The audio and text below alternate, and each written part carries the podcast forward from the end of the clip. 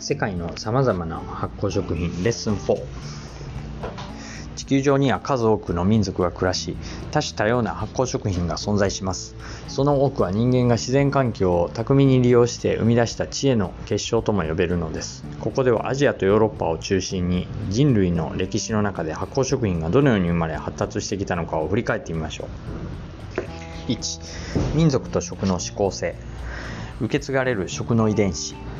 食べ物の指向性はその人がどのような味や匂いに慣れ親しんできたのかによって変わりますがそれは個人レベルの話にとどまりません。その人が所属する民族が太古の昔から継承してきた食文化が食の好みに色濃く反映しているのです。例えば日本の多くは納豆を好んで日本人の多くは納豆を好んで食べますが西洋をはじめとする外国人の多くはあの独特の匂いを悪臭と感じるため積極的に食べようとはしません。一方ヨーロッパの人々はヤギの乳で作ったチーズを美味しそうに食べますが日本人にとってはあまり馴染みのない匂いであり苦手な人も少なくありません。このように長い年月をかけて食べ続けてきた食事の味や匂いの情報はいわば食の遺伝子としてその民族に受け継がれているのです、えー、ヤギのチーズはヤギの、えー、乳を原料としたチーズのことを総称してシェーブルチーズシェーブルチーズ代表的なものにフランスのバランやバランセバランセサントモールサントモールフランスのバランセやサントモールなどがあります。2えー、っと粒食民族と粉食民族。世界中には多くの民族が存在しますがこれらは主食である穀物の食べ方の違いで大きく2つのグループに分けることができます。すなわち主食の穀物を粒の状態のまま食べる流食民族。穀物を製粉してから食べる粉食民族です。地域別に見るとヨーロッパや北米西アジアの国々では小麦を主食とする粉食民族が主流で東南アジアから東の地域では粉食と流食が混在しています。日本には蕎麦やうどんなどの粉食文化も見られますが、粒のまま炊いた米を主食とする日本人は典型的な流食民族と言えます。調理法による食文化の違い。え、主食が流食か粉食かという違いはその民族の食文化全般にも影響を与えます。流食民族である日本人は穀物を粒のまま煮たり炊いたりするために古くから鍋や釜といった底の深い調理器具を作ってきました作ってきました。そこから煮物や汁物など水分の多い料理や出汁の文化が発達していったと考えられます。一方粉食民族の国では穀物の粉に粉に水を加えて練ったものを焼くためにそこが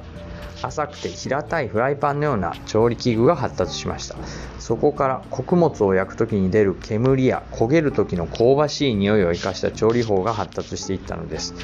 ベーコンやハムといった肉の燻製や豆をいぶして作るコーヒーなどは粉食民族ならではの食文化と言えるでしょう。2アジアの発酵食品。日本と同様に高温多湿な気候のアジア地域では古くから独特の発酵食品が発達してきました。特に東南アジアの各国では魚介類魚介類を中心としたユニークな発酵食品が多く見られます。例えば1つ目塩辛。インドシナ半島からミャンマーにかけての一帯やフィリピン北部では塩辛が日常食として定着しています。塩辛のもはもともと腐敗を防ぐために塩漬けしておいた魚介類が自己消化発酵によってあ自己消化酵素によって発酵してできたものと言われています。東南アジアの各国で塩辛が発達した背景には高温多湿な気候によって食品が腐敗しやすいという事情があると考えられます。またマレー半島からインドネシアにかけての地域ではオキアミや小エビを原料としたシュリンプペーストと呼ばれる調味料が一般的に使われています生乾きのオキアミや小エビに塩を加えて酵素発酵させてからすりつぶしたものでマレーシアではブラチャンインドネシアではトラシタイではカピと呼ばれ料理に幅広く使われています。2魚醤魚醤はえー、魚介類の塩辛の発酵熟成が進み半半液体状態になった半液体状態になったものから液体部分だけを取り出した調味料です。したがって塩辛が発達している地域の多くでは魚醤も作られています。タイのナンプラーベトナムのニョクマムなどが有名ですが他にもフィリピンのパティスカンボジアのプラホックなど東南アジア諸国には様々な魚礁があります。東南アジアの他にも中国の沿岸部ではユイルーユイルーと呼ばれる魚礁が見られます。一国あたりで見た場合に魚礁の消費量が最も多いのは中国ですが1人当たり消費量で見るとベトナムタイラオスなど東南アジア諸国に軍配が上がります。